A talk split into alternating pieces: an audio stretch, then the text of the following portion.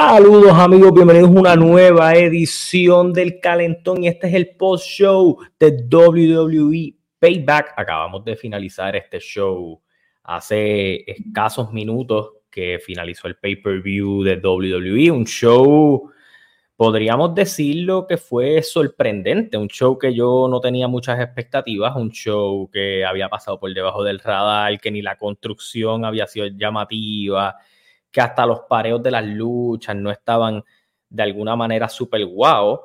Y, mano, eh, yo creo que hay dos luchas en este show que son candidatas a luchas del año dentro de WWE. Eh, sorpresitas agradables.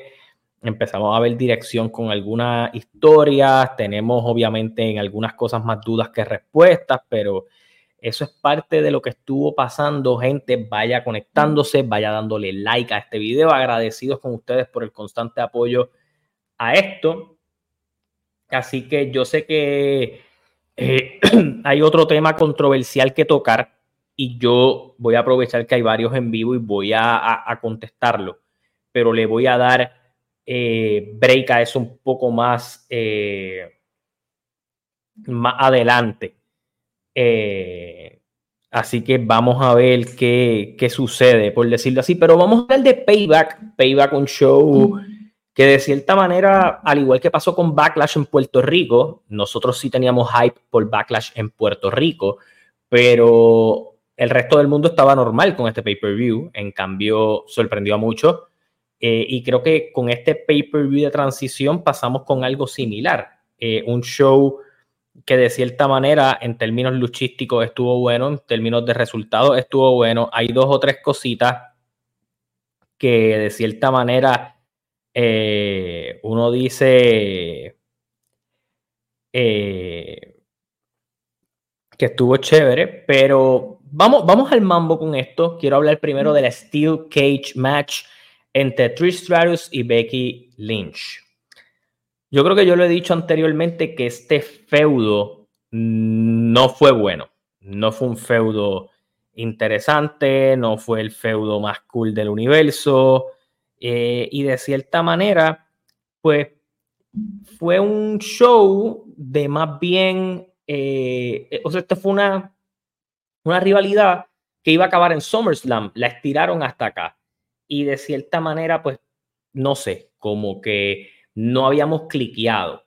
Pero, gente, esta lucha fue intensa, empezó un poco lenta, pero utilizaron la Steel Cage súper a su favor eh, para vender movidas más grandes, para darle construcción al tiempo, para mostrar la enemistad entre estas dos, el video paquete que mostraron primero, que eso es lo bueno de los eventos de transición, que usualmente le ponen video paquete a casi todas las luchas y este video paquete de Becky Lynch y Trish estuvo chévere porque ellas se vendieron como la mejor de su generación con la mejor de la otra. Hay respeto por lo que lograron en sus respectivas generaciones, pero van a chocar.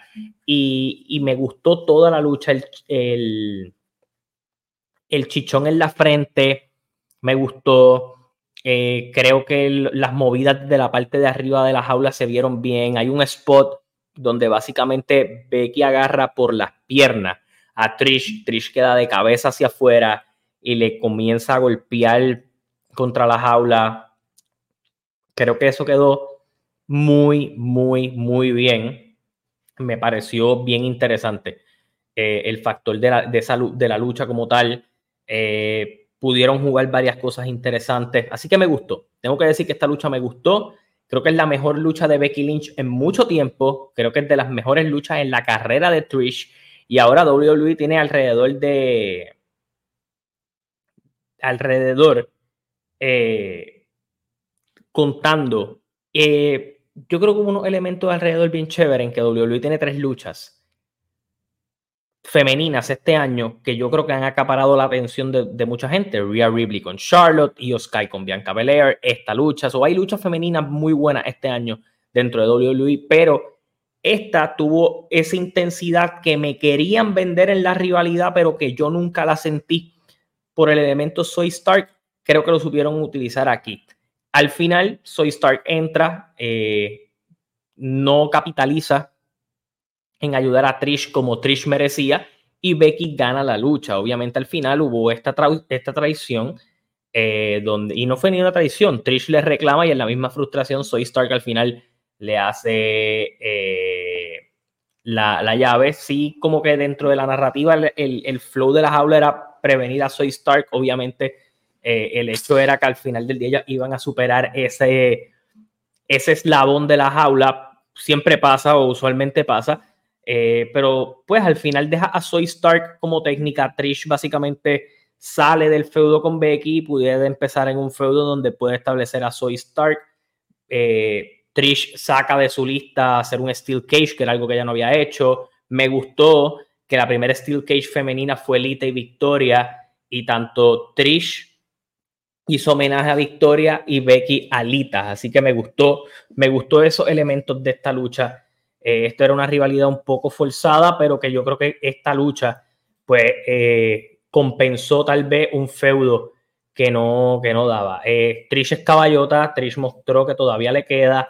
Yo no sé cuán, cuánto le quede, pero creo que Trish al final del día sigue callando bocas y mostrando que aunque ella nunca ha sido la super mejor en el, en el cuadrilátero, ella, ella para su edad o para el tiempo que ella está fuera o el tiempo que ella no ha estado activa, ella siempre luce impecable. O sea, la gran mayoría de las veces con Charlotte pasó, eh, ahora que está volviendo a caer en este ritmo de constantemente estar luchando también, ha vuelto a caer en ritmo. Esta es la mejor lucha de Trish desde que regresó y por mucho. Eh, así que me gusta me gustó cómo cerró esta rivalidad que para mí fue muy eh, media forzada, mal llevada, pero que tuvo un buen cierre. A veces lo que nos vamos a terminar llevando es el cierre de la rivalidad y cuando pensemos en Becky y Trish, probablemente en vez de decir que el feudo fue una mierda, pues vamos a decir, coño, estas dos cabronas tuvieron un Steel Cage a otro nivel. Así que yo creo que en ese aspecto esto básicamente eh, me gustó.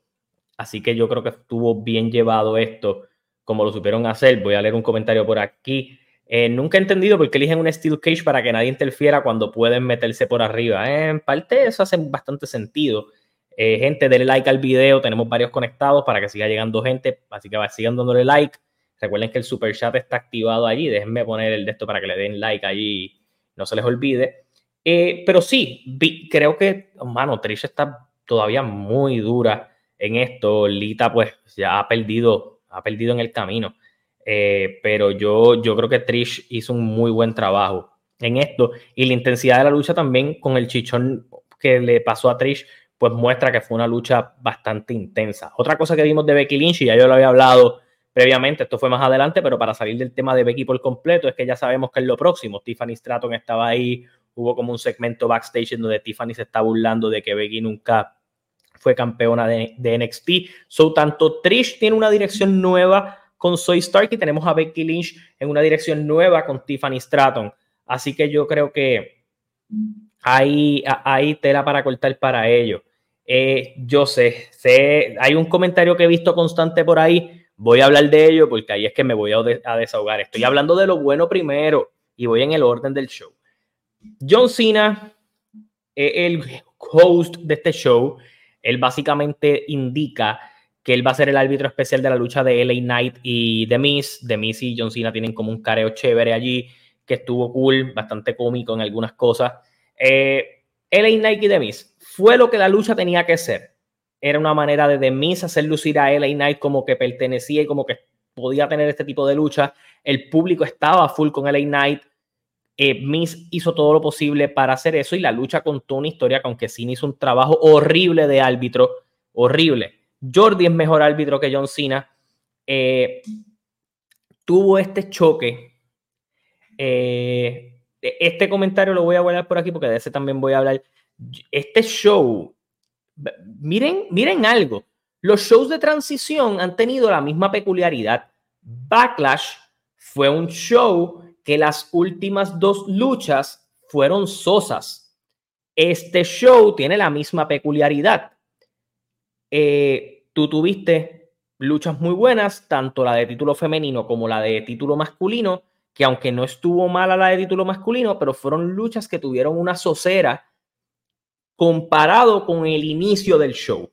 Pero con eso dicho, vamos a esa lucha de LA Knight y de Miss. Fue una lucha que fue lo que tenía que ser. Sabíamos que esta gente es mucho mejor en el micrófono que lo que tal vez puedan ser en el ring y con eso no hay problema. Eh, ¿Qué me vendió la lucha? Tensiones entre Cena y LA Knight. Muchos choques, mucha...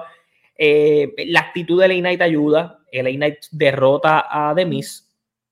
Al final vemos como este choque entre entre LA Knight y Cena, como de que no te voy a dar respeto, si te voy a dar respeto y todo este tipo de cosas. Eh, al final Cena le da el respeto y, reconoce como a LA Knight y todo lo demás, pero vimos esos roces que pudieron ser interesantes para trabajarlo en SmackDown para algo a futuro, ya sea en pareja o para otro tipo de cosas. Crédito a Demis. Demis en el micrófono está haciendo un gran trabajo. Demis haciendo este tipo de cosas hizo un gran trabajo.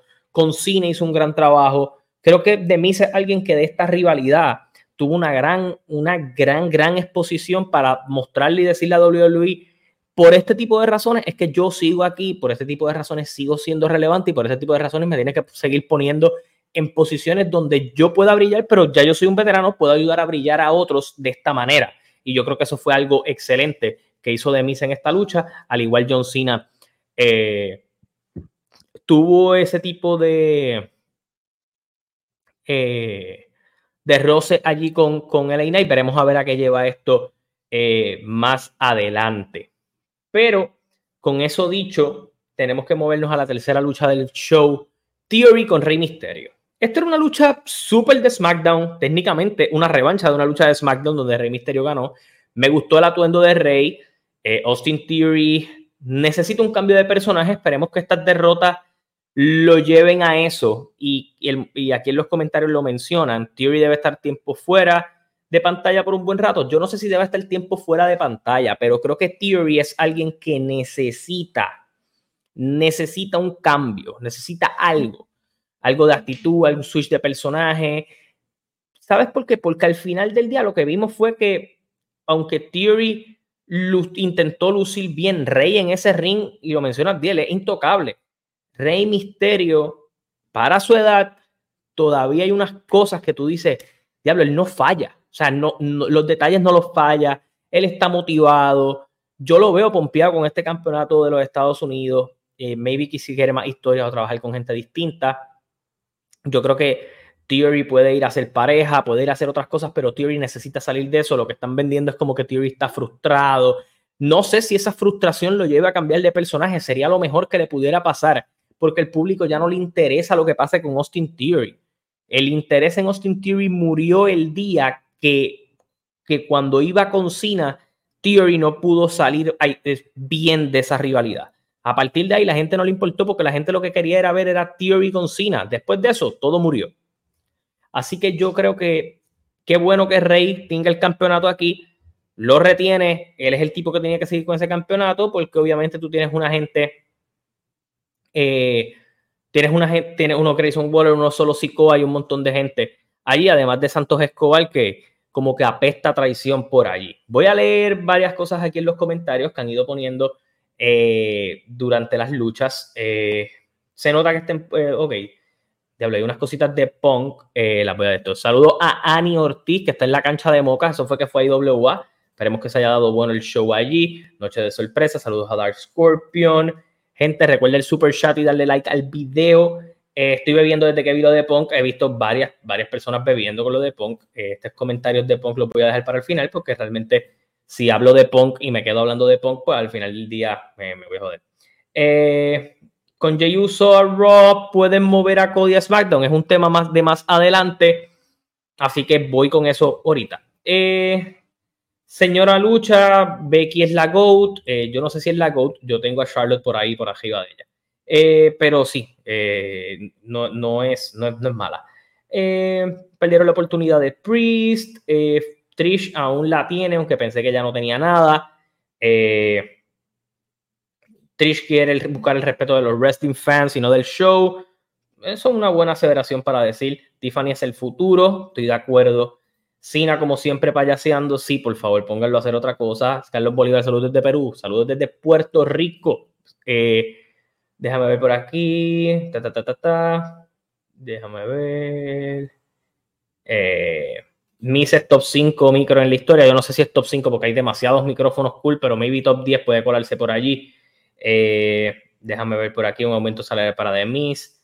Eh, déjame ver. Rhea versus que a nadie le importa. Theory debe estar un tiempo fuera en pantalla. Pienso que sí, esta lucha de misterio fue un PP break. Mano, yo no me pierdo una lucha de misterio en el ring porque uno no sabe cuánto tiempo le pueda quedar a Misterio y Misterio está haciendo un grandes cosas eh, en el cuadrilátero. Esa de Rey Misterio es la primera vez que la veo, mano. Todo, todo eh, se está luciendo en sus luchas, lo está haciendo muy bien. Eh, que Rey me dé las, las, células madres que se inyectó en las rodillas, estoy de acuerdo. yo creo que lo que yo creo que lo más interesante que pudiera pasar con Rey a partir de aquí es una traición de Santos Escobar y que se quede con él el WO o Grayson Waller pero alejen a Theory de ahí, él no hace falta en esto. Eh, yo creo que Rey hizo un buen trabajo defendiendo el campeonato aquí, tener el campeonato de Estados Unidos en pay-per-view después de las estupideces que tuvo Theory eh, es algo refrescante.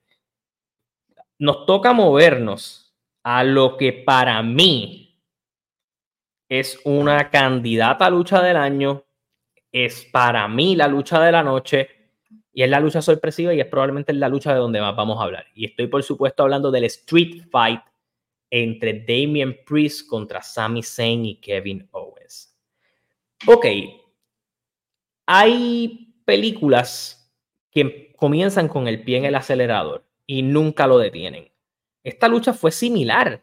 Esta lucha ellos empezaron desde el principio eh, con, con, con, ataques con el zafacón, con las sillas, con los palos de kendo. Eh, vimos a Finn Balor que lo metieron en el zafacón y le dieron una pajanda de, de palos de kendo.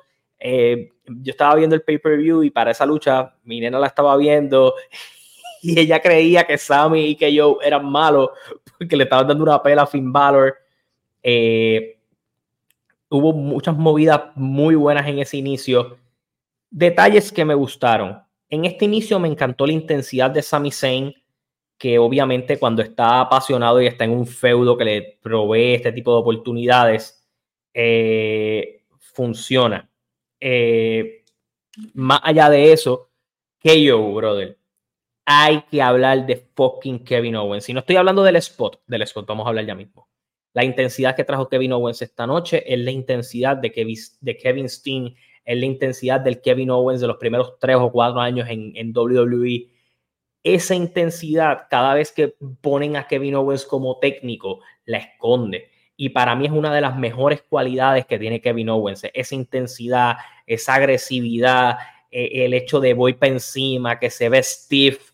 Eso en esta lucha yo lo vi desde que empezó, cuando él se quitó la camisa, está la camisa de Terry Funk, que lo vi, o sea, él venía y le daba con el zafacón, pero tomaba el detalle de darle otra patada como, como para, para hacerlo más, más brutal. Eh, hubo una parte en que él lo estaban atacando entre dos, que yo siempre estuvo para adelante eh, tirando, sí que yo estaba lesionado yo estoy seguro que se tuvo que haber terminado joder en esta lucha. O sea, no, no, hay, no hay falla en eso. Eh, me gustó mucho el rol de Kevin Owens aquí. Él estaba dando sillazos, él vino, cogió una silla y le metió un fuetazo bien chévere a Damien Priest. Eh, hubo varios detalles muy buenos en esa parte. Yo creo que pudieron haber pasado varias cosas. El sangrado de Kevin Owens era mucho, pero no había sido constante. Yo no creo que haya sido, pudo haber sido un cantazo con alguna tapa, pudo haber sido un cantazo con la misma ropa de Damien Priest, que eso tiene como mucho zipper, pero se vio brutal cuando ellos salen con la ropa de hockey, que ya Dominic había entrado por primera vez, que salen con los palos de hockey y, sale Kevin Owens ensangrentado, le dio una intensidad a la lucha y tú dices, pues ahora es que van a volver y van a meterse al ring y esta lucha se va a acabar. No, ahí ellos siguieron por ahí para abajo, les dan otra vez a ellos, el spot que hicieron de el Blue Thunder Bumper, la silla a Finn Balor se vio brutal. Eh, el Falcon Arrow que le hicieron a, a Sammy contra la silla se vio muy bien. Eh, el overbooking de esta lucha no parecía una lucha de la época actual. Tenía muchos detalles de Attitude Era en el aspecto de el falso final, pero porque intervino alguien. Pero cuando intervino alguien, eso no importó y, y volvieron para adelante. Y me gustó que fueron a recapitular muchas cosas que se perdieron en este reinado de Kevin Owens y Sami Zayn que estaban funcionando muy bien y es que ellos van en contra de la adversidad. Lo probaron con solo Sikoa, lo probaron con los usos. Eso es lo mejor eh, que ellos tienen, esa, esa agresividad de, de mover ese tipo de cosas. Me encantó, me encantó el spot del Swanton Bomb. Eh, el público ya estaba ahí bien metido en la lucha. Sammy cuando hace el brinco en la mesa del pre-show con el, con el, con el, impulso que lo cogió, eh, la pela que le dieron a Dominic, eh, el, el Swantum a él que Kevin Owens cayó aparatosamente, pero se vio excelente como estuvo. Eh, más allá de eso, cuando nos movemos más al área del ring, eh, que tuvimos estos momentos solos, el momento de, de Valor con Sammy, que Sammy iba a ganar, entra Jay, que iba a planchar a Damien Priest, que tú dices, diablo, aquí se jodió esto, JD McDonald entra y lo saca, cuando Finn Balor iba a ganar, Kevin Owens entra y lo saca, cuando JD le da a Sami Zayn, gente, yo quiero que ustedes, si vuelven a ver la luz, bueno, hay dos detalles que quiero que recuerden, hay una parte que a Sami le van a hacer el pin, y que yo tire una silla. Y yo estoy seguro que le dio en el huevo en las, con la silla a Sami Zayn, porque Sami Zayn ya había agonizado y cuando tiró la, la silla, Sami volvió como a gritar y a tocarse el huevo y salió del ring. Y yo dije, anda para el carajo. Que yo sangró, me gustó que en televisión taparon bien el detalle de cuando van y lo limpian, trataron de taparlo un poco la parte de JD McDonald, que él lo agarra para hacerle el pop-up powerbomb, él no lo agarra por las piernas, él lo eleva y con las manos le empuja el pecho y él cae derecho contra la, contra la protección de la mesa de comentarios y quedó cabrón. O sea, JD McDonald quedó muerto ahí. Eh, por eso es que te digo, ese es el yo que a mí me hizo fan. Ese tipo agresivo, iba para adelante en todo, en todo momento, eh, el Spear de Rhea Ripley quedó brutal. Vi un comentario allí que dicen, así fue casi un showslam. Eh, lo vi el comentario por aquí, se me va a ir. Eh, aquí lo tengo. ¿Rhea Ripley la están convirtiendo en China o es solo casualidad por intervenir en la lucha masculina al final? Ojalá que me entiendas. Claro, obviamente ella, ella por lo dominante que es, no le importa nada. Y ella entró a hacer el Spear a Kevin Owens. El final a Sami Zayn, que yo dije al final, diablo, Sami la va a sacar. Y Dominic, que es el tipo eh, el tipo clutch, pero a la misma vez el tipo inexperimentado, es el tipo imbécil, es el tipo que el público odia, tiró la lucha a favor de ellos. Cuando ellos ganan, mano, se vio brutal, se vio brutal. Eh, el, que los falsos finales excelentes, la intensidad de la lucha excelente, de las mejores luchas de pareja este año y en los últimos tiempos dentro de WWE, hay que dar crédito a que dentro de lo extremo que WWE permite, eh, esto es tal vez lo máximo que ellos permiten en muchas cosas, al menos dentro del main roster, y jugaron muy bien con lo que tienen permitido. La sangre de Kevin Owens se vio, fue un detalle que tal vez no estaba planeado y, quedó espectacular y ayudó a la lucha. El overbooking quedó muy bien. Hay cosas que tú puedes hacer que siempre y cuando eh, tú las utilices bien, no, no quedan mal. Eh, siempre y cuando tú las sepas utilizar, pues funcionan bien. Voy a leer los comentarios por aquí de esta lucha, porque sé que esta lucha causó muchas emociones igual en, mí. Yo como que, vete para el carajo. Eh, eh, hubo, hubo falsos finales que yo me comí, porque aunque yo en las predicciones dije que Finn Balor y Damien Priest ganaban, con lo que pasó en SmackDown me durmieron, porque los pusieron como que cara a cara con los Profits, y tú dices, ok, pues por ahí es que van a ir, y, no, no, me, nos equivocamos. Una de las mejores luchas del año, qué luchón, eh, mejor lucha del año, eh, qué causó que, que yo sangrara, ya expliqué, la lucha de la noche, estoy de acuerdo, es candidata a lucha del año de WWE, eh, full, es de lo mejor que ha dado WWE este año en términos de contenido. En general, creo que ha sido de las mejores luchas, definitivamente, desde el minuto uno esa lucha estuvo cabrona, cabroncísima. Eh, que yo le salió mal cuando se tiró, cayó sólido. Yo no creo que le salió mal, él salió más disparado de lo que él pensaba. Eh, la parte sangrando fue muy épico, Dios mío, sí que yo voy a seguir haciendo spot como el Swantum de hoy, en el cabrón tiene que bajar de peso, que yo usa todo duro con el piso, o no. Sí, que yo le dio el Moxley, se le pegó el síndrome. Esa lucha de hardcore debió haber sido en memoria de Terry Funk, sí, no la estupidez que terminaron haciendo en SmackDown. Es como si hubieran revivido a la ECW en esa lucha Aprende IW, así se hace un Street Fight por el estadio. Aquella lucha fue una loquera, yo no puedo decir. Incluso por un momento yo decía, esta lucha está bien entretenida, pero está perdiendo el sentido lógico. Y en algún momento de la lucha ellos hicieron el switch para que cayera dentro de la narrativa de lo que estaban contando. Y eso me gustó. Que yo es digno de admirar a pensar de que va a perder.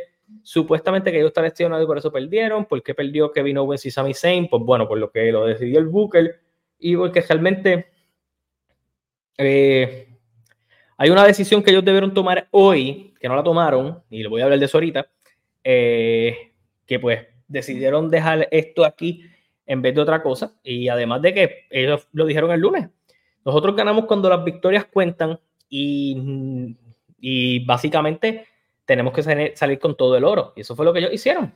Eh, por aquí lo de Keyo creo que fue un sillazo porque fue una cortada bastante grande. Kevin me da a pensar que se le va a virar a Sammy. El spot de Keyo a Dominic, eso me dolió a mí. Keyo el mejor gordito de la historia, y digo eso con el mayor respeto posible. Está en la conversación. Eh, Hugh Keyo debe ser el hombre que destrona a Seth. Cuando se pusieron las camisas de hockey, me recordó cuando Apente hizo el cambio de ropa el pasado weekend, pero el, de nadie reaccionó al otro, a este lo reaccionaron porque lo hicieron local. Que yo por poco mata a, a JD con eso. Eh, parece que lo mató. El pop-up power bomb debe ser su finisher definitivo. A mí me encanta ese finisher. Eh, incluso lo hizo el viernes a uno de los del WO y yo sentí que lo había matado. Eh, la gente tiene que entender que había algo completamente diferente a China. Claro que sí, estoy de acuerdo contigo, bro. pero se levantaron de cosas más fuertes y Sammy no se sale de un cantazo al lado de Dominic. Ok, voy a este detalle. Pero esta lucha, contrario a lo que pasó en el final del show, Sammy le habían dado una pela brutal y simplemente le dieron ese cantazo al final. Sammy ya estaba batallando con lo último, hace sentido. Eh, Dominic no tuvo una lucha, pero al final estaba más fatigado que ellos. Cogió bofetas con cojones, güey. Después de ese, bombazo, JD McDonald cambió a JDBK. FTR mordidos porque un gordito y un Perú tuvieron mejor lucha que ellos el domingo. Eh, a mí me gustó más esta lucha. Eh, lucha del año, lucha de la noche. A mí me dolió el golpe de JD el spot de KO. Hasta en mi casa se sintió el ruido de las patacas, de las petacas de KO azotando el piso. Jay Uso se ve que está dándole al Jin y ahora solo en Raw. Me interesa saber qué van a hacer con él. Tengo, tengo una idea de eso. Eh, Sammy abrazando a KO al final se vio bien tierno. Sí, porque ellos están vendiendo que KO tiene estos problemas de anger management y todo lo demás. Gente, denle like al video. Tenemos más de 120 personas conectadas. Gracias por estar aquí. Recuerde que el super chat está activado. Gracias por el apoyo. Gracias por esto. Creo, creo. Eh, diablo, este comentario es el mejor punto de transición. Nosotros vimos a ellos celebrar con todos los campeonatos. Dato curioso, Finn Balor se vuelve campeón Grand Slam con esta victoria. Ustedes saben que Finn Balor fue el primer campeón universal. Finn Balor ha sido campeón intercontinental, ha sido campeón de Estados Unidos y en esta ocasión al ser campeón en pareja se vuelve campeón Grand Slam, además de sus dos títulos en NXT. So, Balor a pesar de las altas y bajas que ha podido tener su booking, ha hecho un gran trabajo y yo creo que se le va a recordar más por el Judgment Day que por cualquier otra cosa en su carrera, eh, al menos dentro de WWE. Eh, pero siento que la celebración es, Anthony Rivera trae este comentario, siento que la celebración spoileó que no habría canjeo y la lucha de Rhea y Raquel. Claro. Y es que en la lucha de Rhea y Raquel no había algún tipo de duda de que Rhea Ripley iba a ganarle a Raquel Rodríguez, pero sí el hecho de que ellos celebraron allí y que hubo los fuegos artificiales allí, a mí me spoileó. Si no gana, si, o sea, no, no veía forma de que Damien Priest saliera campeón mundial allí. Es, al menos ese fue mi pensar y lo que me dejó claro esta, esta lucha. Eh, vamos a movernos a Real. Bueno, pasaron más cosas. Aquí tuvimos el segmento de Grayson Waller con Cody Rhodes, donde Cody Rhodes anuncia la nueva firma de Monday Night Raw, Main Event Jey Uso. Y muchos se están preguntando, ok, todo el sentido del mundo hacía que Jey Uso llegara a Raw, a SmackDown, discúlpenme, a buscar venganza con Jimmy. Ahora que parece que Jimmy tiene que estar metido en esto del Bloodline, obligatoriamente en esta, en esta en este comentario que hicieron para estirar un poco más la historia. So, vemos como que hay una desconfianza allí y veremos cuando Roman venga y, estabilice las cosas o explique cómo esto va a seguir corriendo. Lo veamos en las próximas semanas. Pero Kevin Owens, este Jay, Jay Uso, discúlpenme, parecía que iba a regresar allá y ahora lo mandas para Raw. Y obviamente ahora tienes muchas cosas que preguntarte. Para mí, la razón de mandar a Jay Uso a Raw es la excusa perfecta para mantenerlo totalmente alejado de Jimmy Uso, que yo creo que ellos van a estirar este chicle de esa lucha para WrestleMania. El sueño de Jimmy, el sueño de Jay es hacer esa lucha en WrestleMania y maybe de alguna manera u otra ellos están buscando la manera de poder hacerlo. ¿Cómo lo vas a hacer? La vas a tener complicada para poder hacerlo, pero es WrestleMania y WrestleMania te va a permitir poder hacer estas luchas entre marcas. Eh, WWE cada vez que le da la gana le importa un carajo pasarse por los huevos el draft. Así que si lo hicieron para Payback, que lo hagan para WrestleMania no es nada, pero esta es la forma de que Jimmy haga su, su cosa solo en SmackDown y Jay haga su cosa solo en Raw. ¿Qué posibles rutas podríamos ver para Jay Uso en, en Raw? A mí me gusta que lo hayan mandado solo allá. Creo que tú puedes venir y sé que ustedes están mencionando a Jay por el campeonato intercontinental. Yo no, no, no era el escenario en donde yo lo veía, al contrario, hubo un cara a cara con Cody que me da a pensar varias cosas. Si tú me dices a mí qué hacer, pues porque Jay y Cody, que no tienen nada que hacer, luchan en Fastlane por el number one contender con, por el World Heavyweight Champion. Sabemos que pues Cody ha hecho como el acercamiento a ir a ese campeonato. Eh, Jay va a querer ser campeón. So, yo creo, no, yo no vi que lo presentó como si nada. Hubo como un, un careíto allí. Yo no sé si al final del día vamos a ver que Jay se quede en Raw y Cody pase para SmackDown. Yo pensé que eso era lo que iban a hacer, no fue lo que hicieron. Yo creo que podríamos ver Jay contra Gunther. O podríamos ver eh, Jay eh, contra Cody, para ir con Seth. Hay varios escenarios para Jay, pero me parece que esto es una movida para que en este tiempo Jay se mantenga alejado del Bloodline y de cierta manera para no matar esta historia por completo, eh, que ellos lo que la van a querer seguir estirando. Ustedes no duden que lo próximo que veamos del Bloodline sea buscar la lucha de equipos o el famoso War Games y quién sabe si este año el Wargames lo hacen Raw contra SmackDown y ahí entonces entra a la, ecuación Jey Uso, entra Cody, entra Cena y entran algunas situaciones allí que pudieran hacer. Eh, en todo caso, esto es bueno para Roman, que sus oponentes van a ser diferentes a los mismos. So, quién sabe si le dan una luchita a AJ Styles con Roman en alguno de estos eventos de transición. Eh, podemos darle más tiempo a que a cuando Roman y solo implosionen probablemente para el Royal Rumble. En cambio, pues Jay sigue haciendo sus cosas en, en Raw y obviamente con, mientras esté Raw y no haya ganado el campeonato y esté individual, es un candidato para el Royal Rumble que mucha gente pues va a pensar que puede ganar. alguien mencionó que él está haciendo como lo de los Profits ahora, está haciendo algo similar. Eh, ambos usos cambiaron los temas. Yo creo que esto es un experimento de que, ok, vamos a ver cómo funcionan separados. Jay ya lo había hecho antes, pero vamos a hacerlo separado por completo de la figura del Bloodline. Ahí está Sammy, esto pueden causar varias cosas. So, Jay en Raw, quiero ver cómo lo desarrollan. Nos enteraremos este próximo lunes cuál va a ser su rol, hacia dónde van a ir. Ustedes recuerden que técnicamente a partir del lunes falta un mes y varios días para el próximo pay-per-view, así que no tienen tanto apuro por construir las cosas. Esto es temporada baja. Eh, lo único interesante probablemente para el lunes es ver Gunther contra Gable. Así que vamos a ver qué sucede eh, con eso. Déjame leer los comentarios por aquí. Jay versus Gunther. Eh, Jimmy le costará algo importante a Jay antes de WrestleMania. Pensé que Cody iba a decir Jay iba para Royal y para SmackDown. Yo pensé que él iba a decir que iba para SmackDown. En WrestleMania, Royal Rumble, SummerSlam Survivor Series, in the Bank, es válido ver marca versus marca porque son los cinco eventos grandes. Estoy de acuerdo. Para mí la historia del Bloodline tocó techo con el ángulo de Sami. Es más, el Bloodline se puso over gracias a Sami. Yo creo que lo terminó de poner.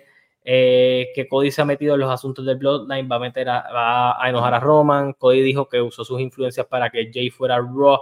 Es como si intentara decir algo más. Sí, es como para cucar. Eh, para mí la historia emocional de WrestleMania sería, será Jay versus Jimmy. Yo estoy de acuerdo con eso. Eh, Survivor Series es en Chicago. Ay, Dios mío, este tema lo voy a tener que tocar ya mismo. Eh, ok, ¿saben qué? Vamos a hablar de Rhea Ripley y Raquel Rodríguez, para mí, la lucha más floja de la noche y no tiene que ver nada con Rhea, no tiene que ver nada con Raquel. Esto fue una lucha. Eh, by the way, gente, denle like al video. El super chat está activado. Gracias por estar aquí. Lo que pasa con Raquel Rodríguez y, y Rhea Ripley es que son este tipo de luchadoras que se parecen y me estabas tratando de vender la historia de que Raquel Rodríguez puede ser igual de dominante que Rhea y todo lo demás. Pero el problema no es Rhea Ripley en esta lucha.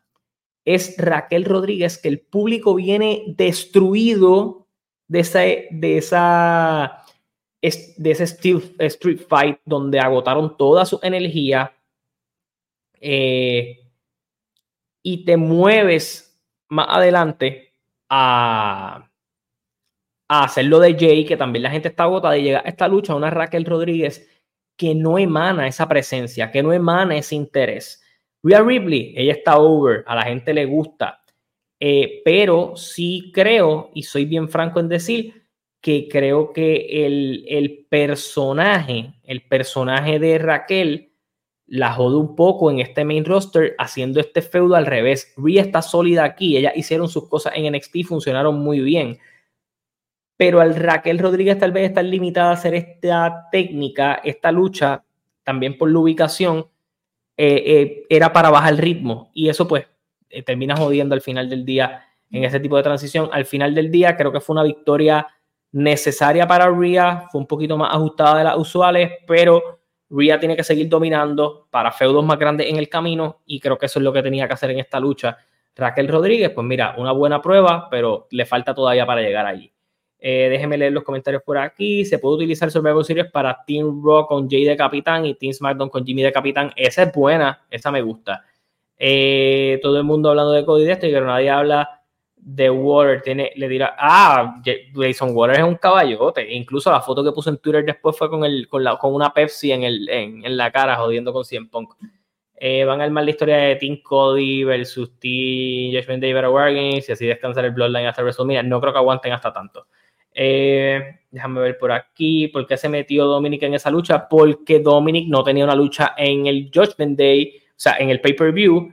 Ellos estaban en la portada Dominic siempre se mete en las luchas del Judgment Day, es básicamente la norma del, del, grupo. Es lo mismo que pasa con el Bloodline. Lo que pasa es que la gente tiende a odiar a, a Dominic, pero ajá. Judgment Day versus Cody, Sammy, Kevin y Jay. Quién sabe, pudiera hacer esa la vuelta. Eh, la lucha más floja, el público estaba muerto después de la lucha. Es que esa lucha, de esa lucha de pareja era difícil mantener el ritmo. Lo lógico era que estuviera sucedido antes, sí. Me gusta el finish de Bron que hizo Raquel, le quedó bien. En NXT los roles estaban invertidos, a lo mejor por eso no cliqueó. Raquel le falta esa intensidad. Yo creo que Raquel debe ser heel para que yo le crea. Rhea lo tiene todo. Eh, Raquel no tiene una rivalidad que haya sido. Exacto, Raquel de NXT era una mujer dominante. Ese rol de mujer dominante lo tiene Rhea Ripley aquí. Pues Raquel Rodríguez se tiene que adaptar a hacer una técnica fuerte, pero no es dominante.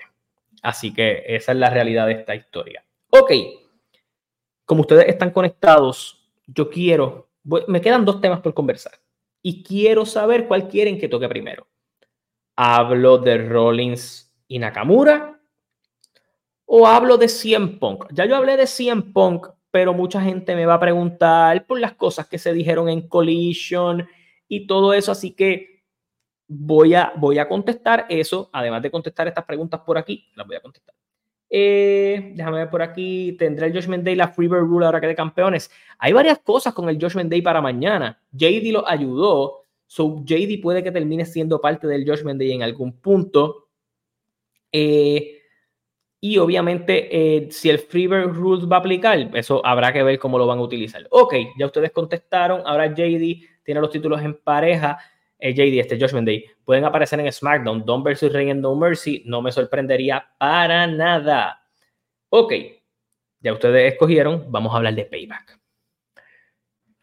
Yo dije que la presentación de Nakamura a mí me encantó. Me encantó esta presentación tipo villano de anime, como final boss de un juego de video o de alguna serie, este tipo agresivo que entró segundo y Rollins entró primero que iba a lastimar la espalda, la intensidad de las promos en japonés, con Great Muta allí, nos ilusionaron con todo para pensar que Nakamura iba a ganar. E incluso la historia de la lucha, que a mí me gustó, era el hecho de atacar la espalda. Y Naka lució espectacular en esta lucha. Me encantó cómo lució Nakamura. Eh, creo que esto era lo que él necesitaba. El intro de Nakamura pudo emanar la presencia que Nakamura exige y el público estuvo en parte con ello y la lucha empezó bastante caliente. En algún punto de la lucha como que eh, no hubo tanta coordinación, me hubiera gustado más, más intensidad. Eh, hubo unos momentos de intensidad, pero diluían. A mí no me encantó el final de esta lucha. Eh, y, y creo que aquí traen un punto bien importante. Eh, reinado de Seth igual de aburrido que su, reinado como campeón universal. Seth Rollins como campeón tiene que ser rudo porque es cuando más interesante es. Como técnico, no tanto. Me gustó que Nakamura se viera creíble, me hubiera gustado de alguna manera u otra. Yo siempre pensé que Nakamura iba a perder. Yo nunca lo iba a poner, nunca pensé que iba a ganar, aunque me ilusionaron con que podía ganar y pasar a algo. Eh, yo, cuando yo vi que Nakamura estaba allí, yo dije, y Muta estaba allí, yo dije, ok, va a ganar no estoy diciendo que esto fue una mala lucha de ellos, para mí fue una buena lucha, eh, pero fue una lucha decente. Pero era la lucha perfecta para canjear el maletín. Y lo que no me gustó de la lucha fue el fucking final. Y voy a explicar por qué. Yo sé que estás vendiendo la lesión de la espalda y en el giro Seth hace el pisotón. Pero no hubo algo que me llevara a yo sentir que Nakamura estaba lo suficientemente jodido para no virarse de ese stomp. Yo creo que ustedes me entienden. Si ustedes comparan la lucha de Seth y Valor en SummerSlam, en el último pisotón que fue encima del maletín, tú dices, ok, eh, está súper bien. Eh, yo creo que en ese aspecto fue que no me, no me mató el final. Yo creo que ganó la persona que iba a ganar, pero el, el final, y lo digo más bien, o sea, pueden compararlo con WrestleMania 19. En WrestleMania 19, Triple H hace un pedigree a Booker T, se tarda como 10 segundos en llegar a Booker T, y ahí era como que el perfecto momento para un, para un final falso. Eh, déjame leer por aquí. Exacto, y no es que no te tarde en hacer el pin, es en la manera en cómo esto, porque Nakamura parecía que se iba a virar, pero pues no, no fue lo que pasó.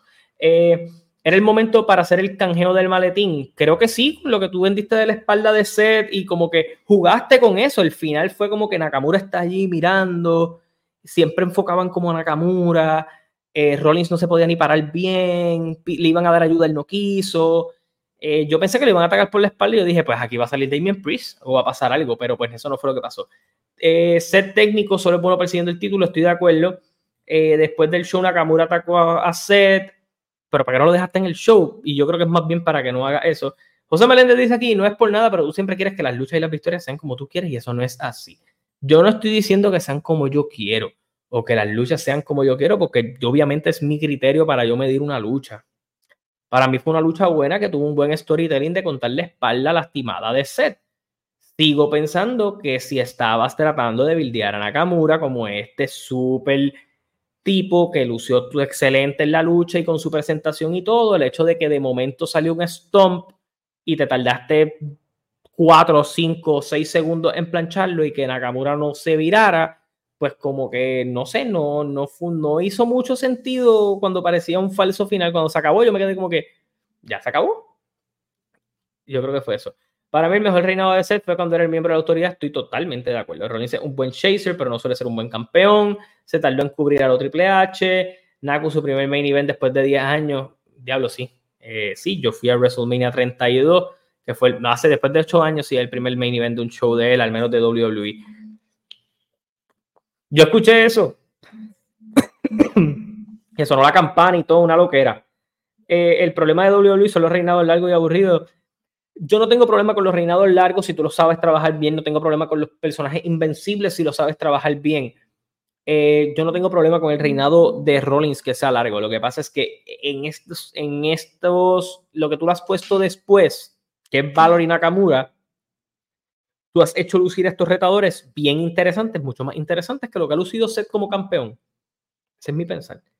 Eh, Nakamura se quedó fuera del ring mirando nada más. Ese era el perfecto atacarlo. Tardó en hacer el pin. No amé el final, pero tampoco lo dije. Es lo que es. Nakamura es buenísimo, pero sabíamos que no iba a ganar. Sí, yo, yo creo que. No sé si es que Seth esté quemado. Yo creo que Seth de alguna manera. Eh, cuando Cody se lastima, él cubrió todas esas bases, estuvo en todo, está en todos los Raw, tiene el campeonato ahora, está, no es que, maybe no es que está quemado, pero está quemado de estar en la misma situación. Y yo creo que pues eso es lo que jode un poco, tal vez un feudo fuera de campeonato, cambio de actitud, eh, no sé. No me sorprendería que Damien canje para las fechas que Raw venga a Puerto Rico, no me sorprende.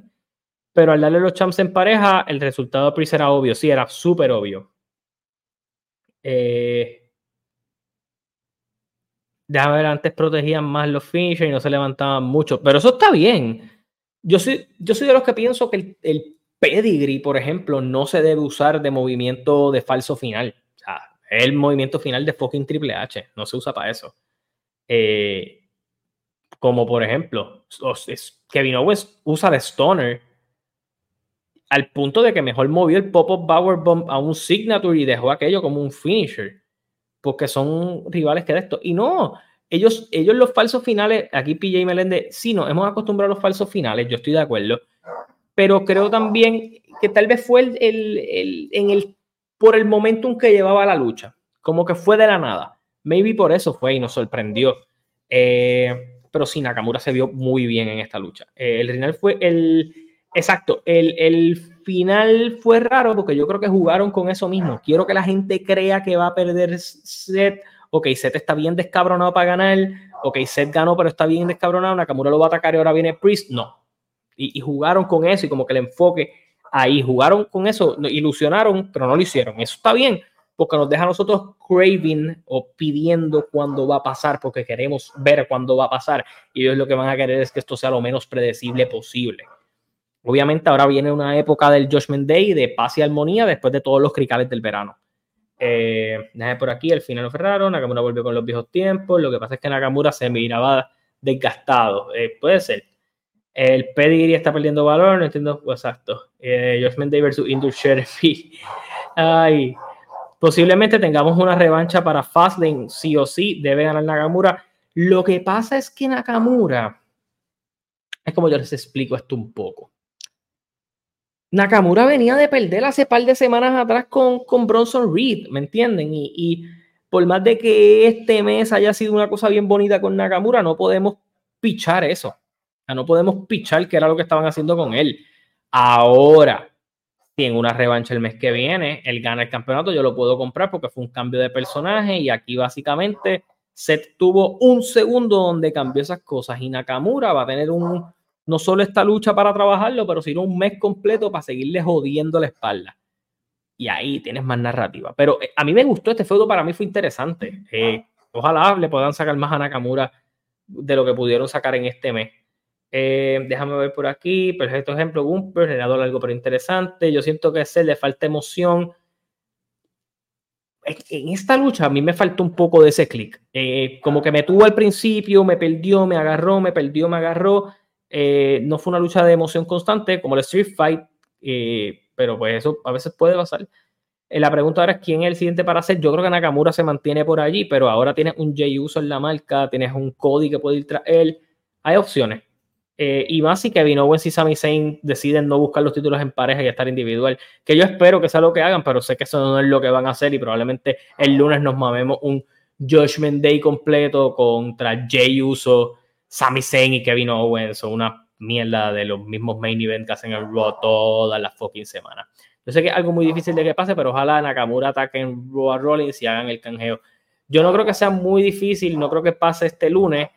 Eh, sería bonito que Nakamura lo ganara, pero no lo va a ganar. Creo que el final perfecto era que Seth ganara con un paquetito y Shin atacara.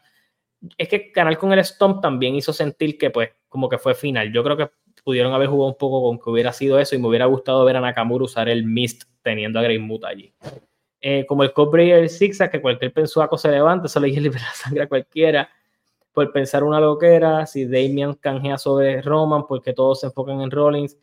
Pues porque él está en Raw y para qué va a ir, y Roman no está casi nunca. Gunther versus Seth, como en los viejos tiempos, campeón versus campeón, WWE PK mucho de hacer demasiados falsos finales en sus luchas y me gusta como New cuando hace dos o tres en luchas importantes. O sea, venía de gastarse un montón de tiempo surfeando hasta que donde está ahora estoy feliz que le dieron un poquito de esperanza. Claro que sí. Eh, no, no lo brinqué, lo mencioné, lo mencioné de Becky, que tuvo un canjeo con, con un careo, incluso hay un short porque ya yo había grabado algo y no lo había publicado y aproveché que lo mencionaron para publicarlo, así que está la evidencia por allí. Bueno, payback, si me preguntan notas, yo le puedo dar un, un 8 de 10, vamos a darle un 8 de 10, yo creo que estuvo bueno, el, el, Street, el, Street, Fight estuvo excelente, el Steel Cage estuvo excelente, el A90 de Miss no fue mala, Rey Mysterio y Theory no fue mala. Eh, a las últimas dos luchas le faltaron emoción, pero no fueron malas. So, yo creo que la gran mayoría de la puntuación de este show, entre un 8 y, un 7.5, es por donde yo lo puedo dar. Le quito los puntos por las cositas que no funcionaron tanto. Vamos a hablar de 100 Punk antes de irme. Eh, ok, 100 Punk fue despedido, lo expliqué en un video aparte lo votó, lo votó Tony Khan, eh, un despido con causa, pero hay algo que no me encantó y es lo que quiero tocar ahora antes de leer sus puntuaciones. Eh, déjame ver por aquí las puntuaciones. Freddy Abarca con 8.5, Byron Riquelme con 8, Gonzalo Paredes con 8, Derby 6.6 o 7, Anthony Reed 9, este le encantó. Eh, Jason González se ganó un 8, estuvo bueno. Mis respetos para Kevin Owens, que clase caballo. Respeto a fucking Kevin Owens, la bestia. Eh, la máscara del wrestling eh, le dio un 8, 7.5 para retro 80. Gente, denle like al video, por favor, antes de, que nos movamos para el próximo tema. 7.10, pulpa del público porquería. Sí, el público como que estuvo medio bipolar. El A-Night y el Street Fight fue la emoción de ellos. porque era un show de segunda. Ok, eh, fue un show entretenido y fue un show de transición. Muy bien. Ok, ya, espera, espera, ya están hablando aquí. Eh, ok. 100 Punk poco profesional y los, y los Caifanes Elite. Eh, B menos para Juan Ríos. Está súper bien, eso, es una, eso está súper bien. Carlos, pero Tony dijo que estaba asustado con las actitudes de Punk. Punk fue abuchado y en Collision lo vi. Lo que dijo Tony fue una estupidez. J.R. Rosario, 8 de 10, buen show. Para mí, me pareció, estoy similar con él. Vamos a hablar de Punk. Ok. CM Punk lo despidieron, despido con causa durante el día y qué mal momento para despedirlo, porque pues lo hace ahora de un show en Chicago, lugar donde nace CM Punk, eh, y a un día de un pay-per-view al otro día.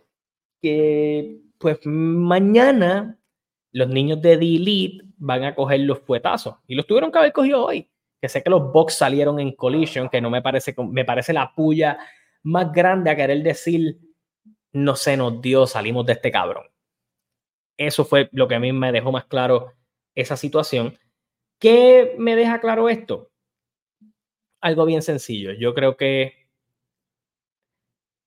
pueden pensar, y lo veo por ahí, y veo este comentario de Punk cayó en la trampa, quién sabe si Jack Perry estaba cucando, a ver cómo reaccionaba Punk buscarle otro crical a Punk para que saliera. No creo que fuera muy difícil con ellos estando involucrados.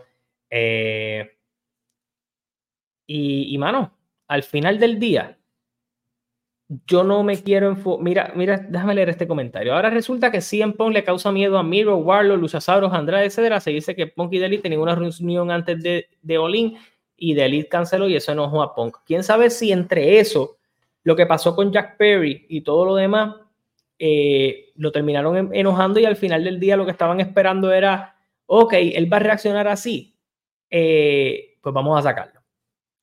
Y me parece ridículo porque pues era número uno en mercancía, eh, el tipo te estaba generando buen dinero, le diste un show y sí, le podemos tirar toda la culpa a Punk diciendo que le dieron una segunda oportunidad, que no la aprovechó en este segundo. La gente que defiende IW no, que no aprovecho esta segunda oportunidad, que porque todo es culpa de IW.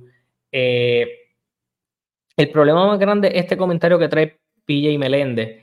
Eh, Tony es fanático de sus empleados y no jefe. El pulgoso de Perry tiene que estar fuera, pero es panita de los otros. Claro.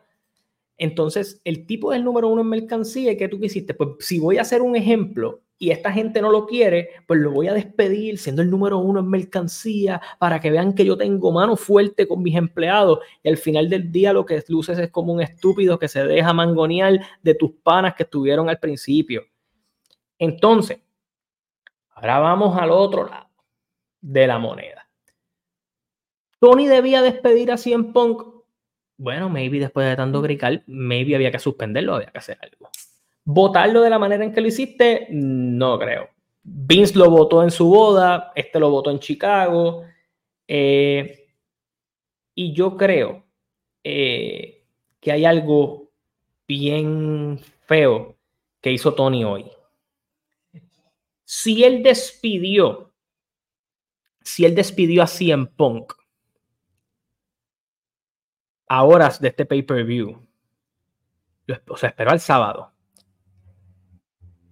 Si ya tú lo despediste, no tienes que dar expresiones sobre el tema hasta más adelante que las aguas se hayan calmado. Tú haces un comunicado en Collision hablando, tuvimos que despedir a Phil Brooks porque yo nunca, en los 30 años que he sido fan de este negocio, me había sentido en peligro. Yo sentí que mi vida corría peligro, que la vida de mi... Esto, y tú dices, el tipo entró con una pistola ahí. Si el tipo entró con algo o hizo algo que atentara contra la vida y la seguridad de los demás, tú despides a CM Punk el día siguiente o el martes antes de Dynamite el lunes después de Olin. Esa es tu parte de dar disciplina porque tú no le vas a aguantar eso a nadie. Si ellos si, él dice que ellos corrían peligro, hay algo que nosotros no sabemos. Vamos a, darle el beneficio de la duda. Pero tú no esperas al sábado hacer esto antes de un show. Tú no haces eso. Por eso lo abucharon en Chicago. Y por eso la compañía hoy no es confiable. ¿Por qué quisiste decir? ¿Que tú pones a AEW por encima de todo? Claro que sí. Y es, totalmente comprensible. Pero tú salir en televisión nacional a decir que el tipo Ah, yo lo voté porque él puso en peligro mi vida y la de mis empleados, después de tú haberlo despedido, que no tienes que tocar el tema, a mí me parece que fue ridículo y que fue una mala decisión. Y entonces quisiste venir, ah, hoy en Collision y traigo a los Bucks, a Brian, a Mox para quitar el mal sabor de boca.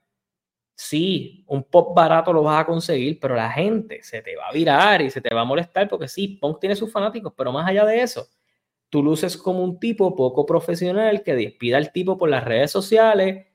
Eh, y voy a terminar con este punto porque creo que lo trae otra vez y lo voy a volver a hacer aquí. Cody Rhodes fundó parte de esta empresa.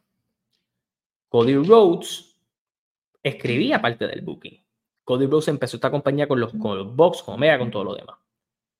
Cody Rhodes ha dicho constantemente que él se fue por un asunto personal de IW. E Casualmente esto pasa, Punk estaba entrando, eh, los Bucks y, Omega no estaban muy metidos. Sí, Brian está ready y va a luchar mañana. Por eso es que se le lesionan los luchadores, porque no los deja, no los deja recuperarse bien. Mira lo que pasó con Punk. Eh, ¿Y qué hizo Cody? Se fue a WWE. Y tú me estás diciendo que tú fundaste una empresa y que tú meter a cargar ese campeonato y que ese era tu sueño. Sí, me iba tu sueño, pero para tú dejar lo que tú fundaste y que estabas dándole competencia y que estabas haciendo las cosas bien, ahí tuvo que haber pasado algo más. Y él se olía lo que está terminando pasando hoy. Y arrancó antes de que el peo fuera muy grande. Y el tiempo le ha dado la razón a Cody. WWE se va a meter a buscar a Punk. Maybe en estos próximos meses, no.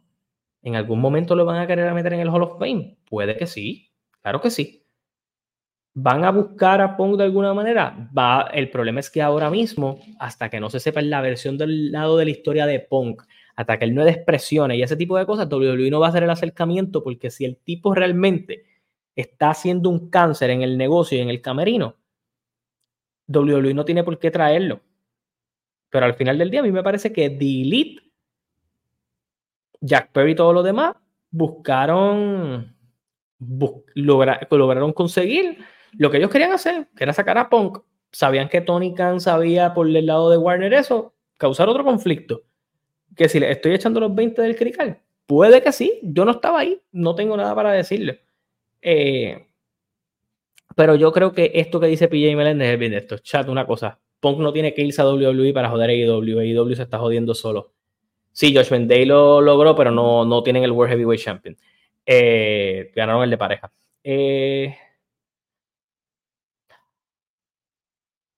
a, mis, a mis bellaquines del wrestling, eh, y todo ese tipo de cosas. Aquí voy a darle mi último mensaje para despedirme.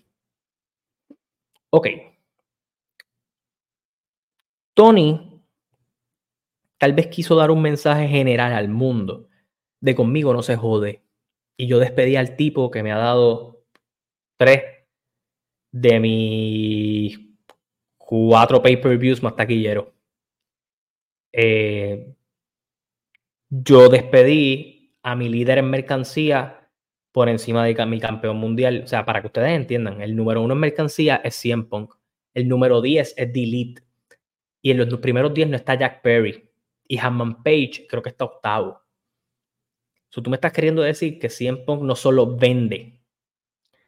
CM Punk vende muchísimo más por encima de ellos. CM Punk representaba para AEW dinero, billete, bayullo, como ustedes lo quieran llamar.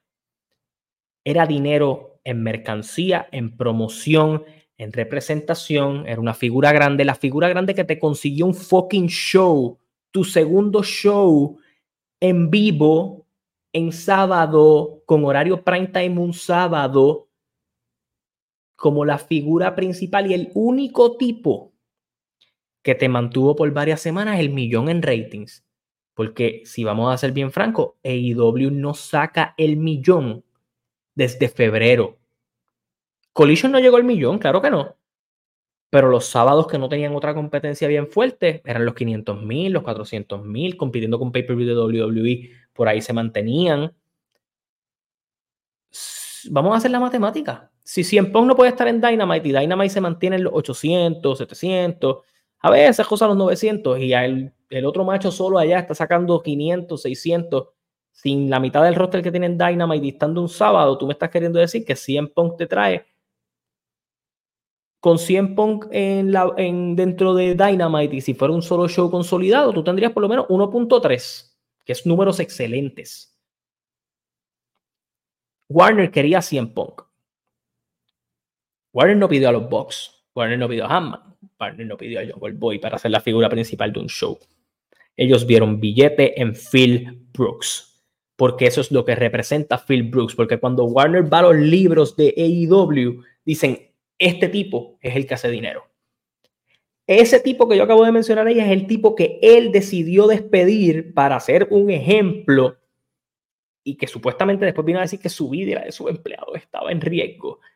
Sí, cabrón, porque casualmente en All In está Jack Perry, está Hammond, está los Bucks, está Kenny Omega, que son este corillo de lambones de Tony Khan y de los que tienen un poquito de influencia. Y, si tiene, y hay otras dos personas Maybe Jericho tal vez no tiró mucho la mala, pero Moxley, todo este corillo, están compenetrados, son el alma de IW, por decirlo así, son los que están al ladito de Tony Khan y son los que le van a decir, sale mejor votarlo, que eso es mala publicidad.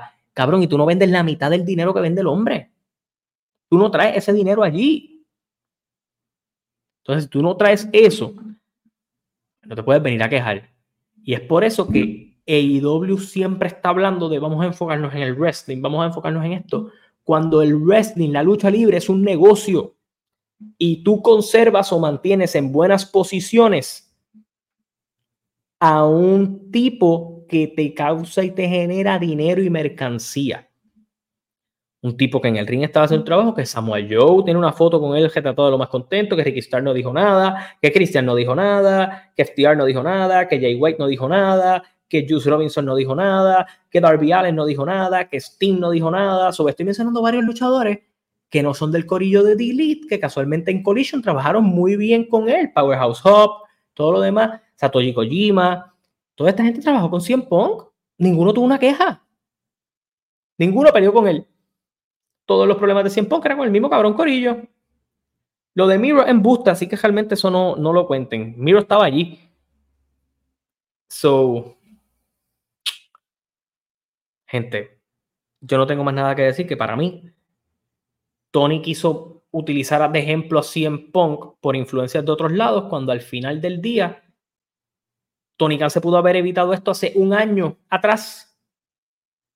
metiendo cojones cuando hubo problemas entre Hanman y CM Punk y Hanman tiró una promo que no estaba escrita para joder con CM Punk cuando ellos habían cuadrado un ángulo y ahí era el momento en que Tony decía, esto pasa por mi aprobación, aunque ustedes lo digan, y si una de las dos partes no está de acuerdo, no pueden hacer eso y multabas a Hanman. Y ahí montabas disciplina. No es que no podías joder a Punk, tú podías darle a los dos y decir, vamos a darle disciplina a ambos. Yo soy el que mando aquí Tony no mostró poder en el momento adecuado y ahora que decidió mostrar poder, luce que ese poder está influenciado por sus fucking empleados y gente en puestos inferiores. Por eso y muchas cosas más, hay cosas en las que IW hace cosas correctas. Y yo no estoy hablando en términos luchísticos, estoy hablando en los términos de negocio. Es por eso que cuando quieran decir que IW puede competir con WWE, que está al nivel de WCW, tendría que repensarlo. Porque cuando en WCW alguien jodía con Eric Bischoff, por más de que Hogan y los demás tuvieran sus cláusulas de ciertas cosas, cuando había auspicios, había auspicios. Cuando había que meter dinero, se metía dinero. Y ellos, por más que jodieran, no iban a votar a Hulk Hogan porque era la máquina de hacer chavo. Si no lo hicieron con un glorioso como Hogan, si no lo hicieron con un glorioso como Goldberg, y vino Tony Khan a votar a Cien Punk, el único tipo que de verdad te deja dinero. Se para el carajo, Tony Khan. Este, déjame leer los comentarios por aquí.